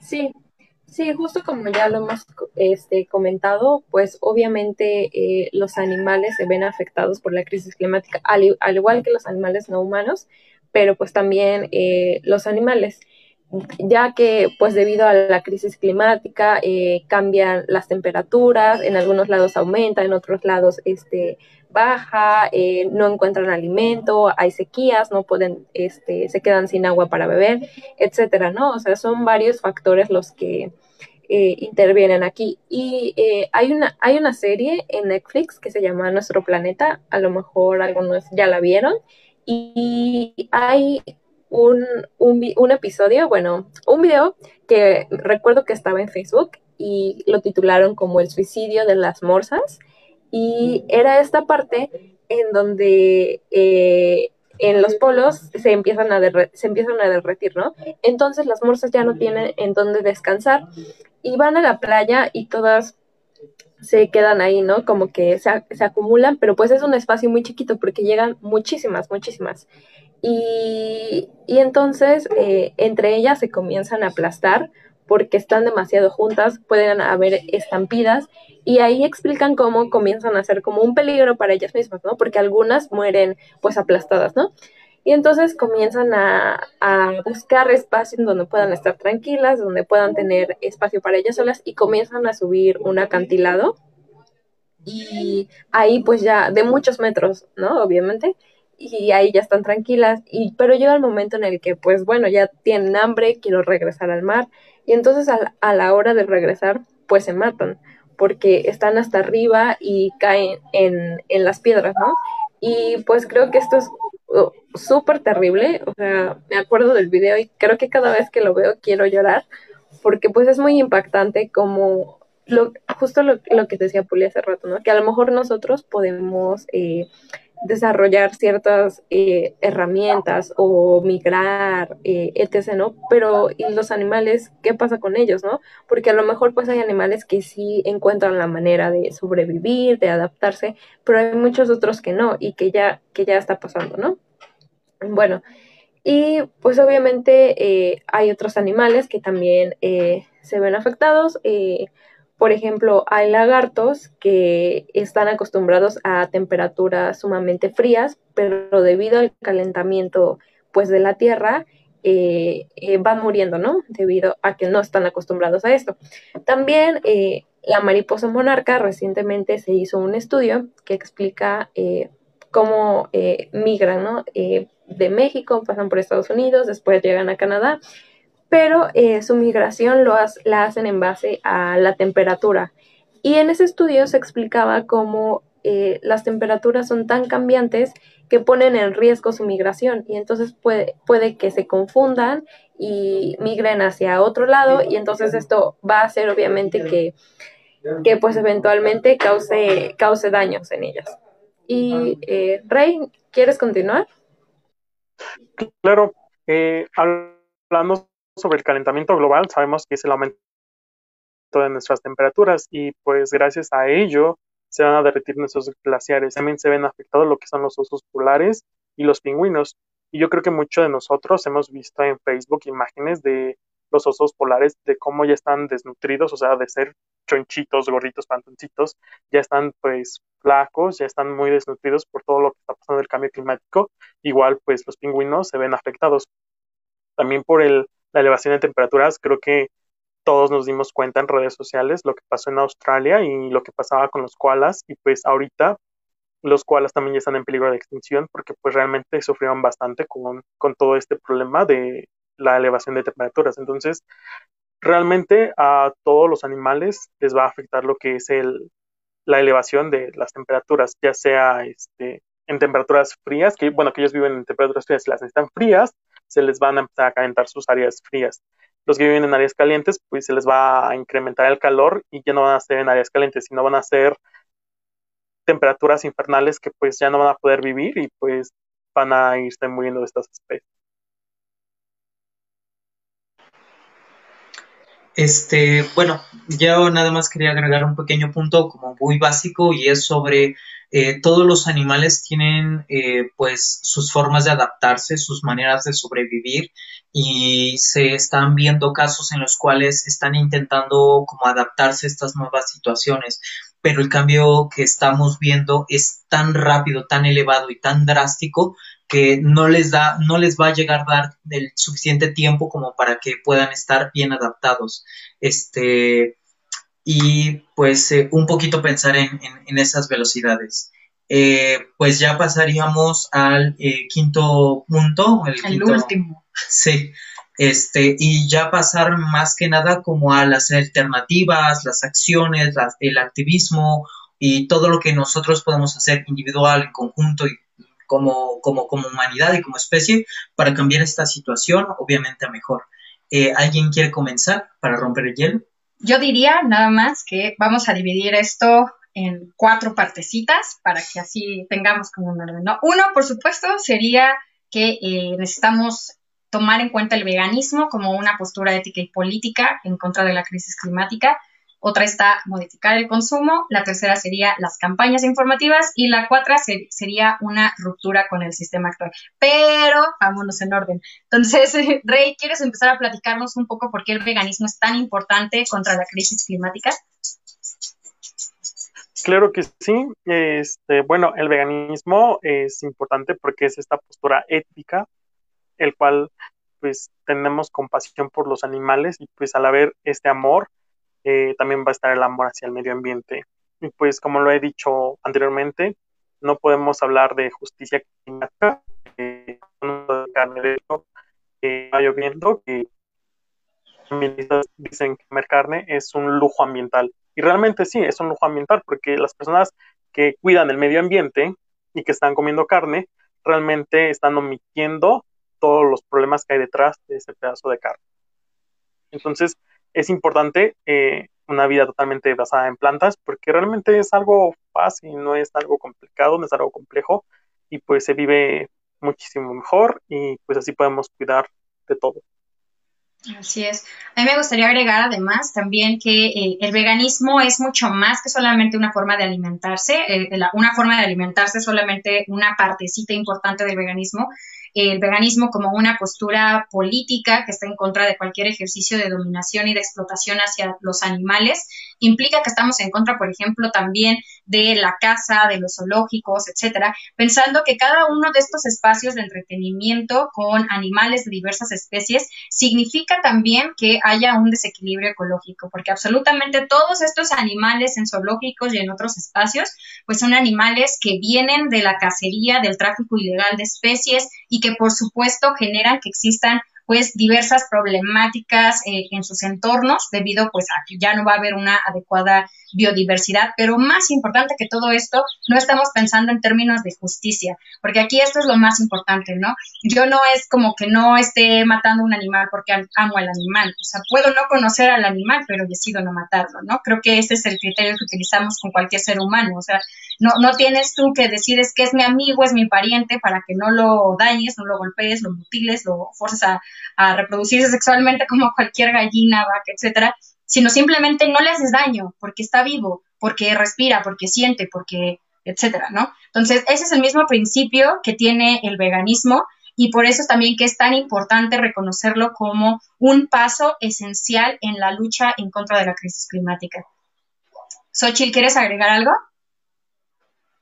No. ok. Lo siguiente sería hablar de modificar el consumo, que esto tiene que ver con las diferentes campañas de presión que podemos hacer.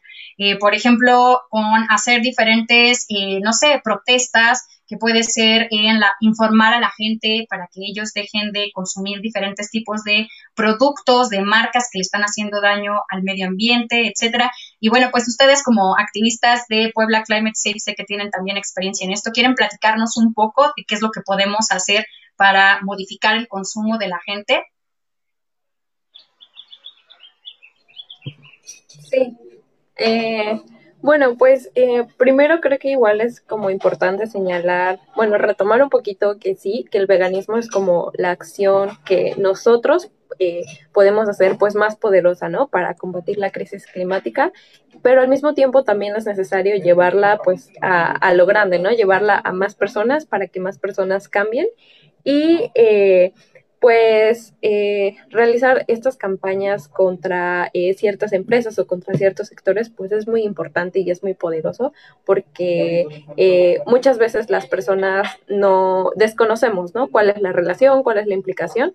Que bueno, creo que va conectado con el punto que sigue, que es, pero bueno, este es como muy importante eh, pues llevar estas campañas a lo grande para que eventualmente pues pueda haber un cambio eh, sistemático.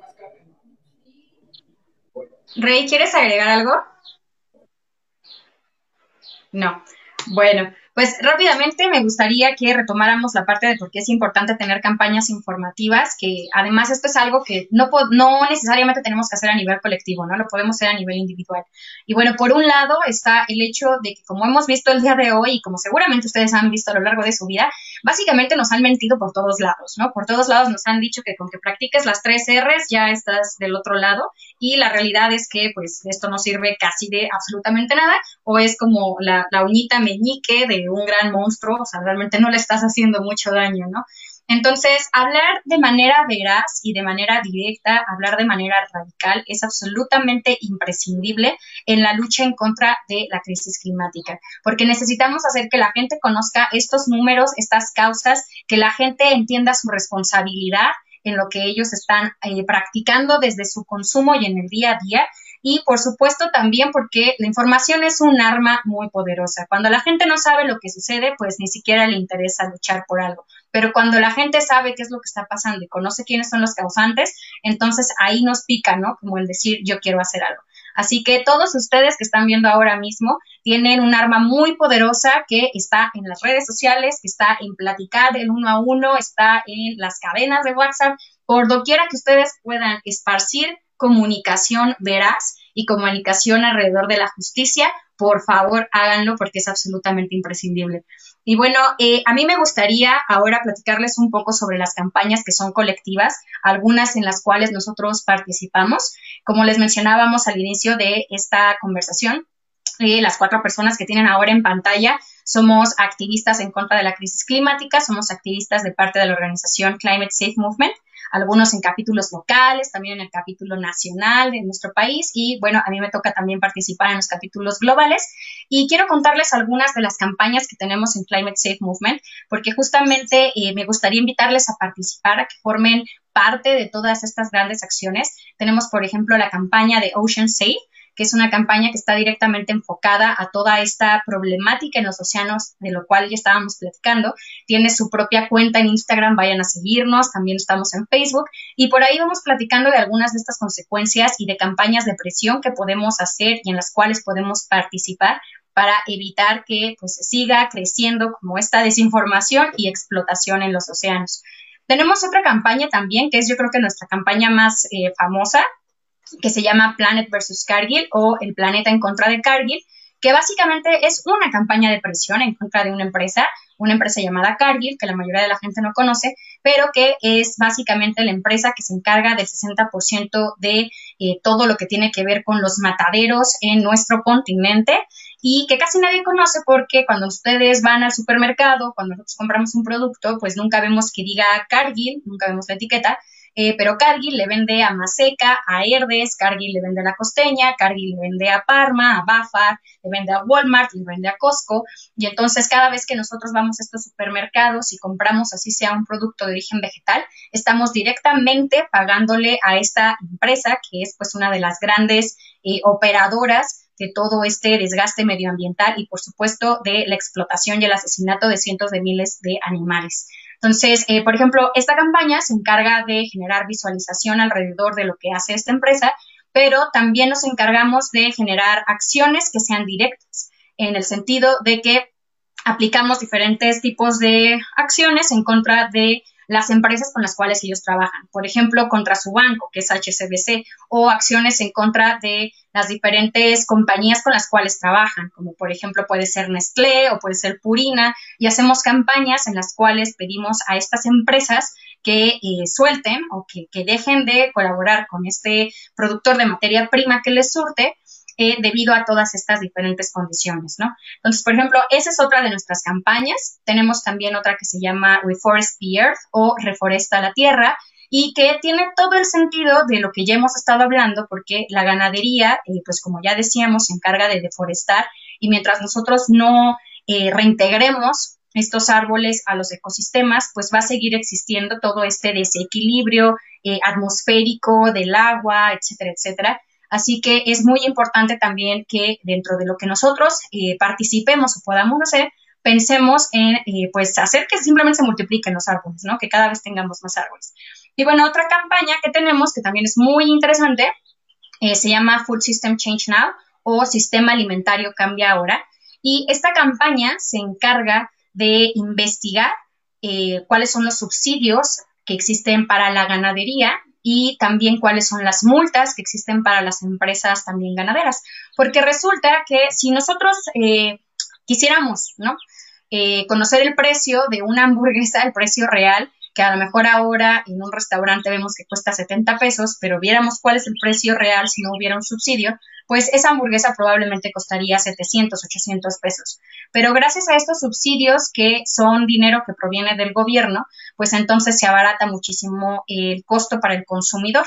Y entonces, si todo ese subsidio no se estuviera enfocando en la industria ganadera, que es tan cara, pues por toda esta problemática de la producción y también, por supuesto, del uso de recursos que está sucediendo, y esto lo estuviéramos enfocando en productos de origen vegetal, pues otra cosa sería, ¿no? No existiría el hambre en el mundo, tendríamos todas las personas eh, otra distribución de alimentos, probablemente tendríamos soberanía alimentaria que no tenemos ahora mismo en casi ningún lugar del planeta, y por supuesto no existiría este nivel de explotación especista que existe también porque la industria lo hace muy fácil para el consumidor. ¿Por qué no habrías de consumir unas papas chetos o yo qué sé, que traen estos residuos de las secreciones de los animales si son tan sencillas como pues, que cuestan menos de 10 pesos, ¿no? Mientras que si tú quieres comprar otra botana que pueda ser más saludable y por supuesto ética, pues tiene un costo más elevado.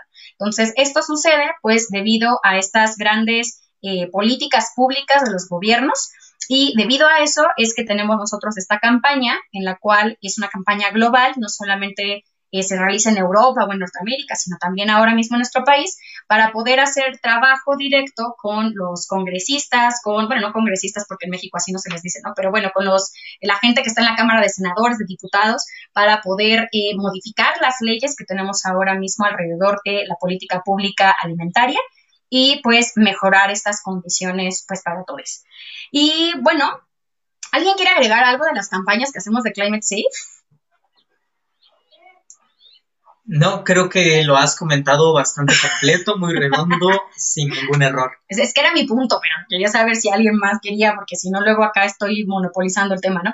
Pero bueno, a mí me gustaría que vayamos cerrando este diálogo. Me gustaría que platicáramos de otras alternativas de las cuales casi nunca nos platican y que yo creo que son realmente las más importantes de todas, y es hablar de una ruptura sistemática porque si no nos quedamos con esta idea de que mientras yo le dé follow, mientras yo le dé like, mientras yo comparta un contenido en redes sociales, ya estoy haciendo activismo y ya, o sea, con que me ponga con mi cartel una vez a la semana, ya con eso estoy cambiando el mundo y la realidad es que no.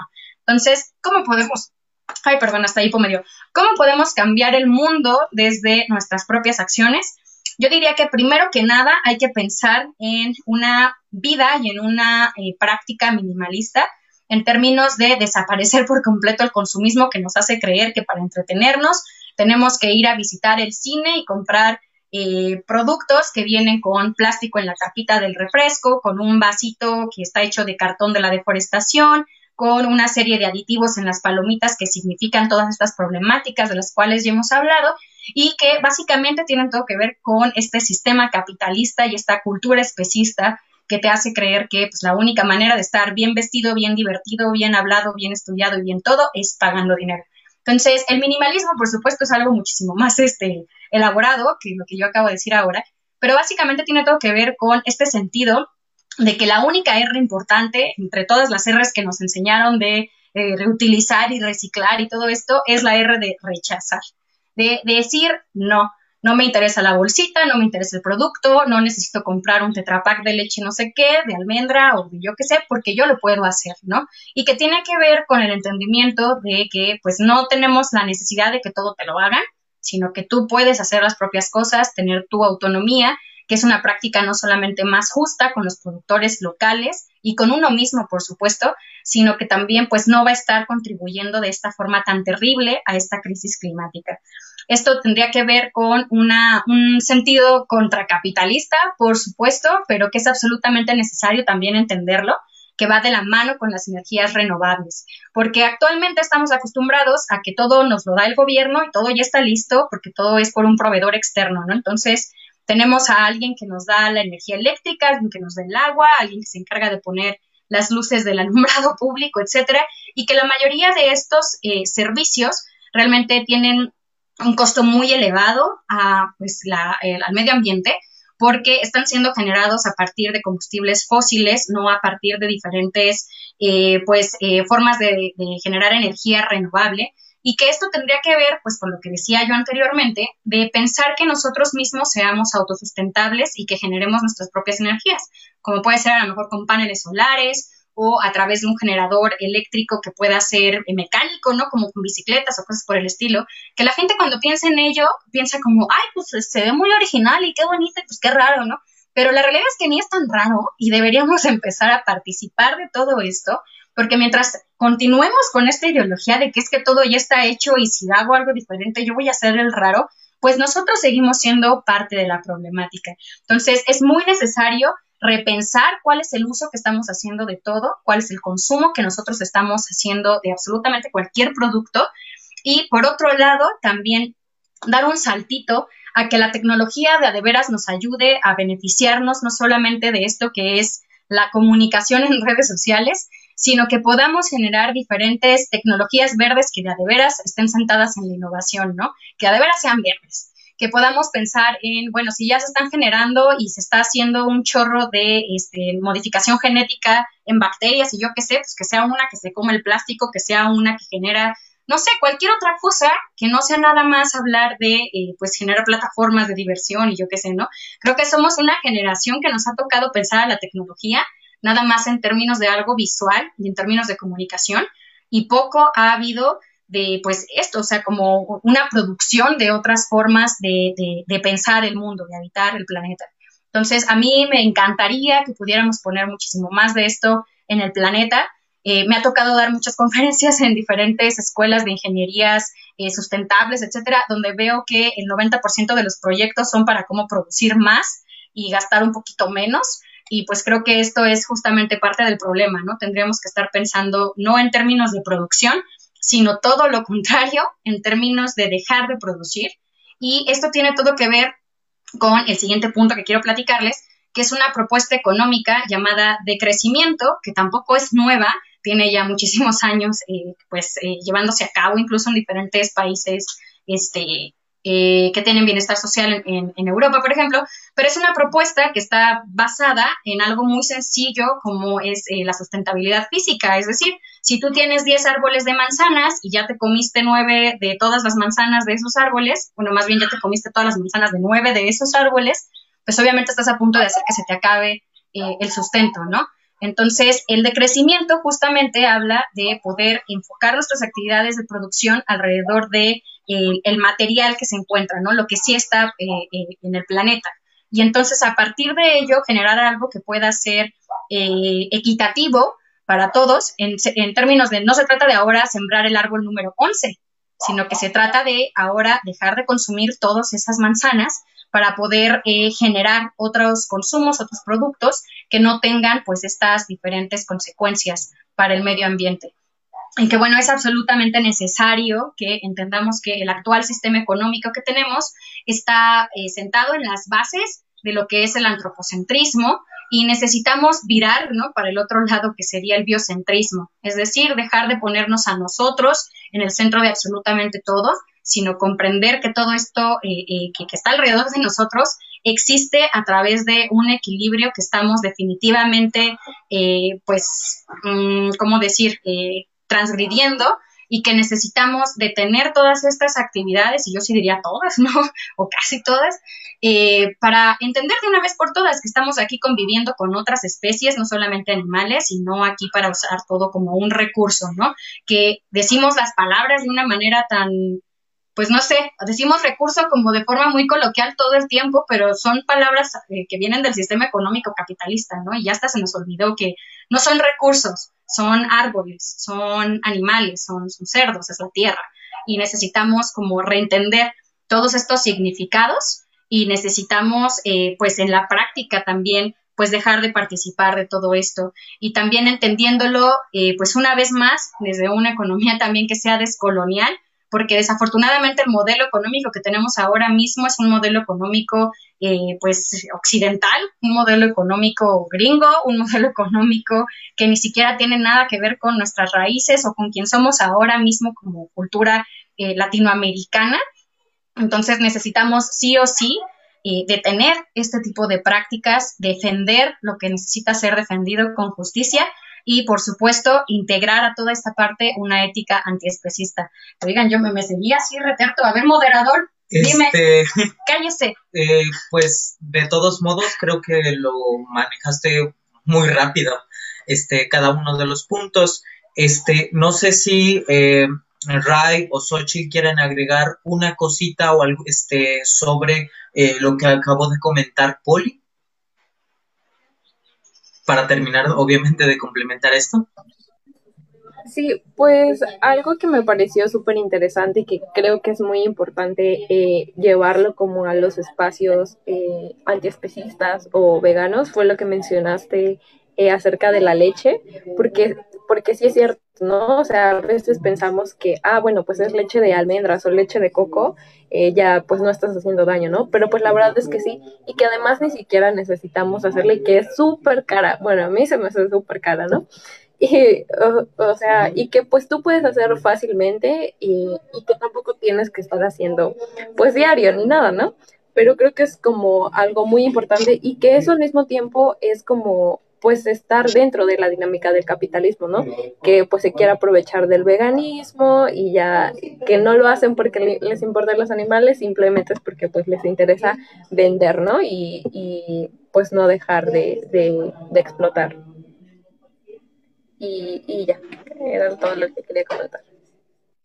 Bueno, a mí me gustaría también agregar lo que es zero waste, eh, lo que es cero basura, porque en esta forma, y vuelvo a retomar lo mismo, o sea, ser zero waste es no, no consumir cosas de cartón inútil o cosas que vengan empaquetadas, sino que nosotros mismos podemos crear nuestra propia comida. Nosotros tenemos dos manitas totalmente útiles que podemos por nosotros mismos hacer las cosas. No necesitamos de una empresa multinacional o transnacional que su huella de, su huella de carbono es enorme. Entonces, realmente pensar qué es lo que qué es lo que está en nuestro plato y cómo llegó a nuestro plato. Si fue una forma sustentable, pues está bien. Y si es lo que estábamos comiendo en nuestro plato, que sea sustentable. Ver el detrás de lo que hay en nuestro plato y pues ser zero waste y pues realmente consumir este local y a granel es algo súper chido. Así es. Este, eh, por mi parte, solo agregar una pequeñita cosita antes de continuar con los comentarios, que hay personas que nos están escribiendo. Entonces, igual y en lo que comento esto, eh, estaría bien este, escribir sus comentarios para que los vayamos leyendo al final y podamos tener pues algo ya este, completo de todos y participando.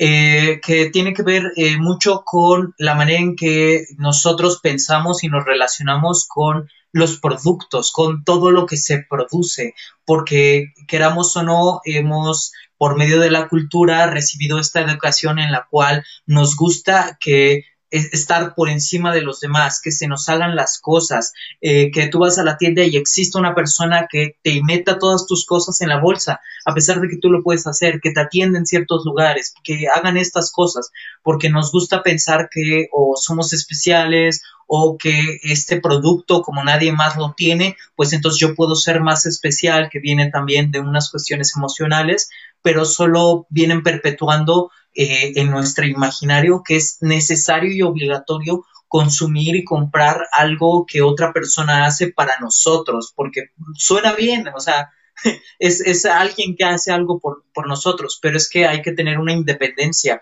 en cuanto a todo esto, a aprender a nosotros producir este, al menos una gran parte de, de, lo que comemos, eh, tener una independencia como de todas estas estancias que quieren hacer todo por ti en cuanto a servicios y demás, y eh, encontrar como una nueva forma de vivir.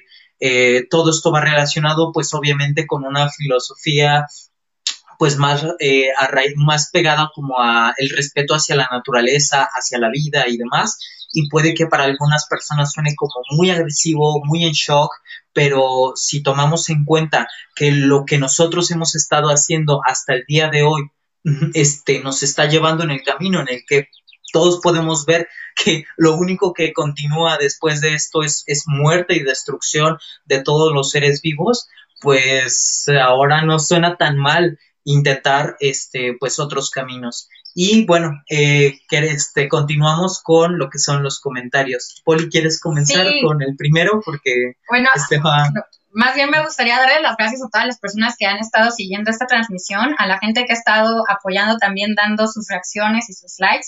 Y me gustaría agradecer a Keith, me gustaría agradecer a Mike, me gustaría agradecer también a Jess, que por ahí han andado dando likes a la, transmisión y dar las gracias también a los que han dejado sus bonitos comentarios como a Yami Grinovero, a Oliver Medina, eh, Ana también que nos está mirando. Hola Ana, muchas gracias por estar acá. Hola a Sara S. Matías, qué bueno que nos acompañas.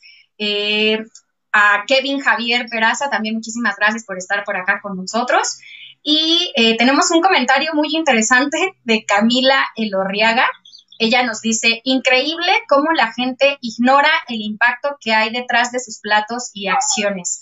Pues sí, efectivamente. Yo me acuerdo, además, que por ejemplo, la primera vez que yo me enteré de lo que estaba sucediendo, pues con mi alimentación y el impacto que tenía sobre el medio ambiente, ya era yo una adulta y ya tenía yo, no sé, como muchos, muchos años, no digamos cuántos, pero muchos años, como 10 años, eh, pensándome una ambientalista. Y recuerdo que cuando me fui enterando de lo que estaba sucediendo, dije lo mismo, ¿no? O sea, como no puedo creer que qué increíble todas estas cosas que he ido ignorando y que además toda la gente a mi alrededor que se dice ambientalista, ¿no? De otros espacios de maestros, eh, profesores, que si son de Greenpeace o yo qué sé, están ocultando muchísima información eh, y que no nos enteramos, ¿no? Lo que hay detrás de, un solo plato de, de comida.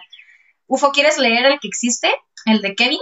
Este, claro, eh, Kevin Javier eh, Peraza Guilén eh, dice, existe una definición equivocada con respecto al término de sustentabilidad en las universidades. Y bueno, este por mi parte me tocó un poquito, este, más que nada porque yo estudié arquitectura y siempre, siempre, siempre se utilizaba el término sustentabilidad para todos, todas las cosas. O sea, era como eh, eh, una, hacer una casa sustentable, pero lo único que cambiaba era que pues este mantenía el clima, ya no tenías que utilizar un este, ¿cómo se llama? un aire acondicionado, pero eh, todo lo demás estaba intacto, seguía siendo de concreto, seguía siendo de acero, seguía teniendo las puertas y las cosas así, pero ya tenía otro nombre y por eso, entre comillas, pues era como un, era como decirle algo que es light, que hace el mismo daño, pero reducido y este eso pues obviamente está muy alejado de la sustentabilidad, pero se ha vuelto como más que un tema de importancia, se ha vuelto como un trending.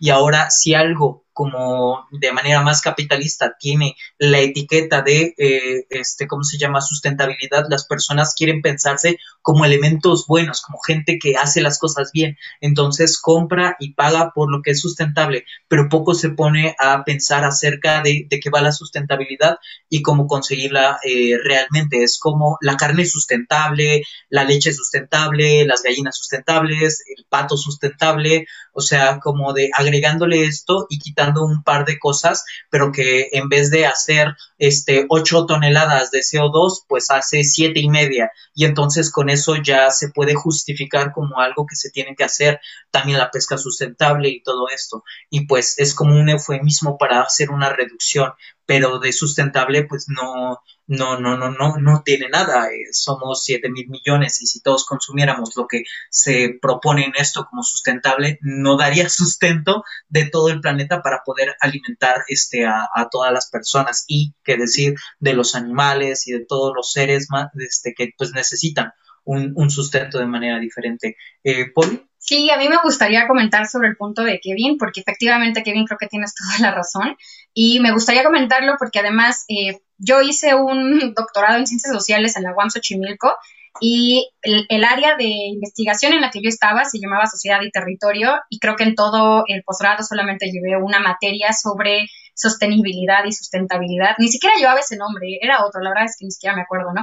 Pero nunca en, toda, en todo el módulo que llevamos hablamos realmente de estas problemáticas. Y lo que sí recuerdo es haber tenido un par de eh, discusiones medianamente acaloradas porque creo yo que la gran problemática que existe en la academia, en las universidades y de por qué no se está hablando con suficiencia o ni siquiera se está hablando, ¿no? Un poquito de estos temas, es que los enfoques que tienen todas estas eh, materias y carreras son enfoques económicos. Entonces, lo que buscan es que siga existiendo como un balance, pero productivo.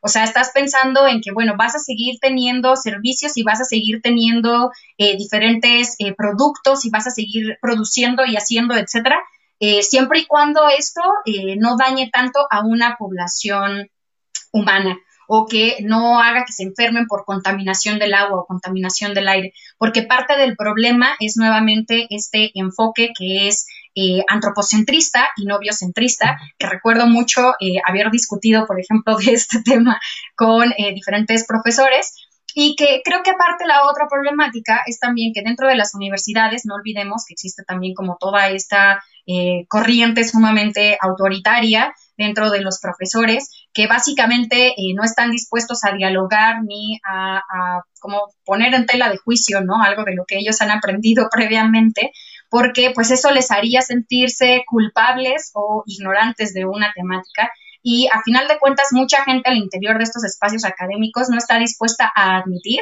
que muchas de las prácticas que ellos tienen pues son prácticas que están completamente contrarias a eh, pues eh, eh, un, ambientalista, ¿no? Hace poco me tocaba entrevistar a una académica sumamente reconocida, yo creo que la, la académica más reconocida en México por temáticas de soberanía alimentaria y medio ambiente, y me tocaba entrevistarla, ¿no? Como coordinadora de Climate Safe, no voy a decir su nombre, pero bueno, ella básicamente decía todo lo que nosotros hemos dicho el día de hoy ya, pero terminaba el programa diciendo que ella todavía comía peces, porque pues va a haber peces un ratitito más, ¿no? Y después se van a extinguir, entonces mientras haya peces en el mar, pues ellos se los van a seguir comiendo, ¿no?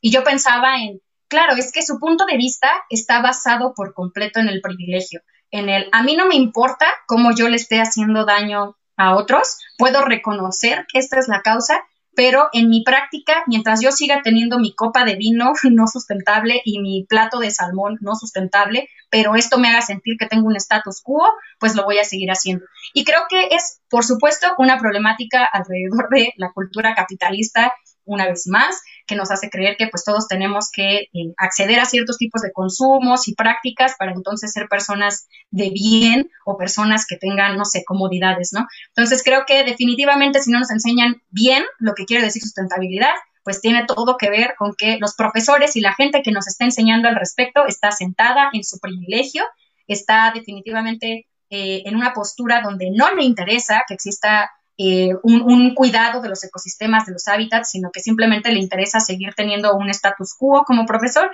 y transmitir cierta información que no le haga quedar mal o como incongruente. Yo creo definitivamente que la mejor educación no está dentro de las universidades, está fuera de ellas. La mejor educación creo que está en estos espacios que estamos construyendo juntos. Yo creo que he aprendido muchísimo más en YouTube que lo que he aprendido en todos los posgrados que estudié. Entonces, definitivamente creo que la mejor manera también de sentarle, como, o sea, presentarle un frente a esta batalla que tenemos contra el especismo y en contra de la crisis climática está en generar más espacios de discusión. Así que si ustedes están viendo este programa, compártanlo, por favor, porque ahí también está la gran, importante, la gran importancia de la divulgación, esa que hacemos cada uno de nosotros. Y bueno, este, pues, Ufo, ¿quieres cerrar? ¿Alguien quiere agregar algo? Rey, Xochitl. Bueno, eh, pues este, muchas gracias a todas las personas que comentaron. Este, siempre es bueno este, escuchar también su opinión, forma parte importante. Y pues este, decirles que no se pierdan la siguiente transmisión este, porque pues vamos a seguir leyendo sus comentarios, también son de mucha importancia para los temas que nosotros escogemos todas las semanas.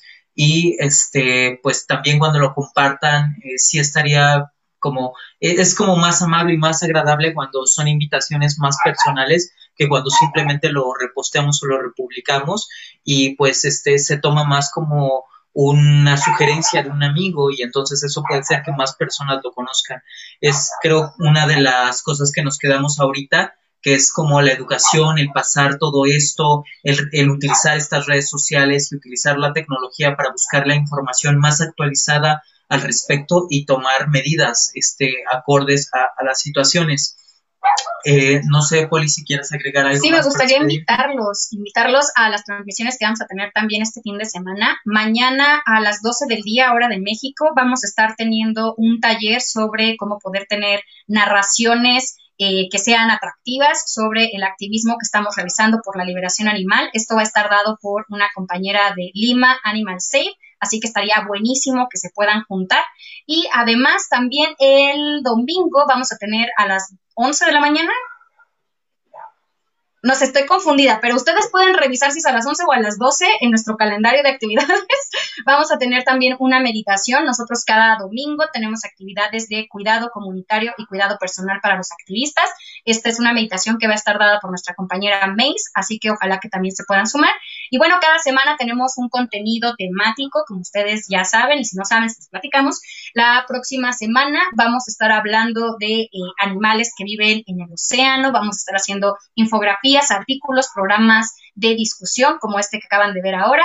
Así que no se lo pierdan. Y si les gustó el tema de hoy, recuerden que es un tema que tuvimos toda la semana, entonces pueden ir a revisar los videos, infografías, notas que estuvimos haciendo esta semana y compartirlos, por favor. Muchísimas gracias a Rey y a Xochitl por haber estado por acá. Agradezco también especialmente a UFO, agradezco a Mike, que ustedes no lo ven, pero está detrás de cámaras. Agradezco también a Raquel, que hace todo esto bonito de los GIFs y que hace que nos guiñe el ojito por ahí el gato de Brigada Animal México. A Gis, que nos ayuda a poner en línea todo esto. A Mariel, a Leslie, a Charlie, a Sofía, a todas las personas que hacen activismo con nosotros, nuestros brigadistas. Y a ustedes, por supuesto, que nos están viendo, también les agradezco. A Camila y a Liliana, que fueron las últimas dos ah, personas que comentaron, todavía alcanzaron. Liliana, Felipe, muchas gracias. Y pues ya, nos vemos mañana. Sintonicen por acá tempranito. Hasta luego.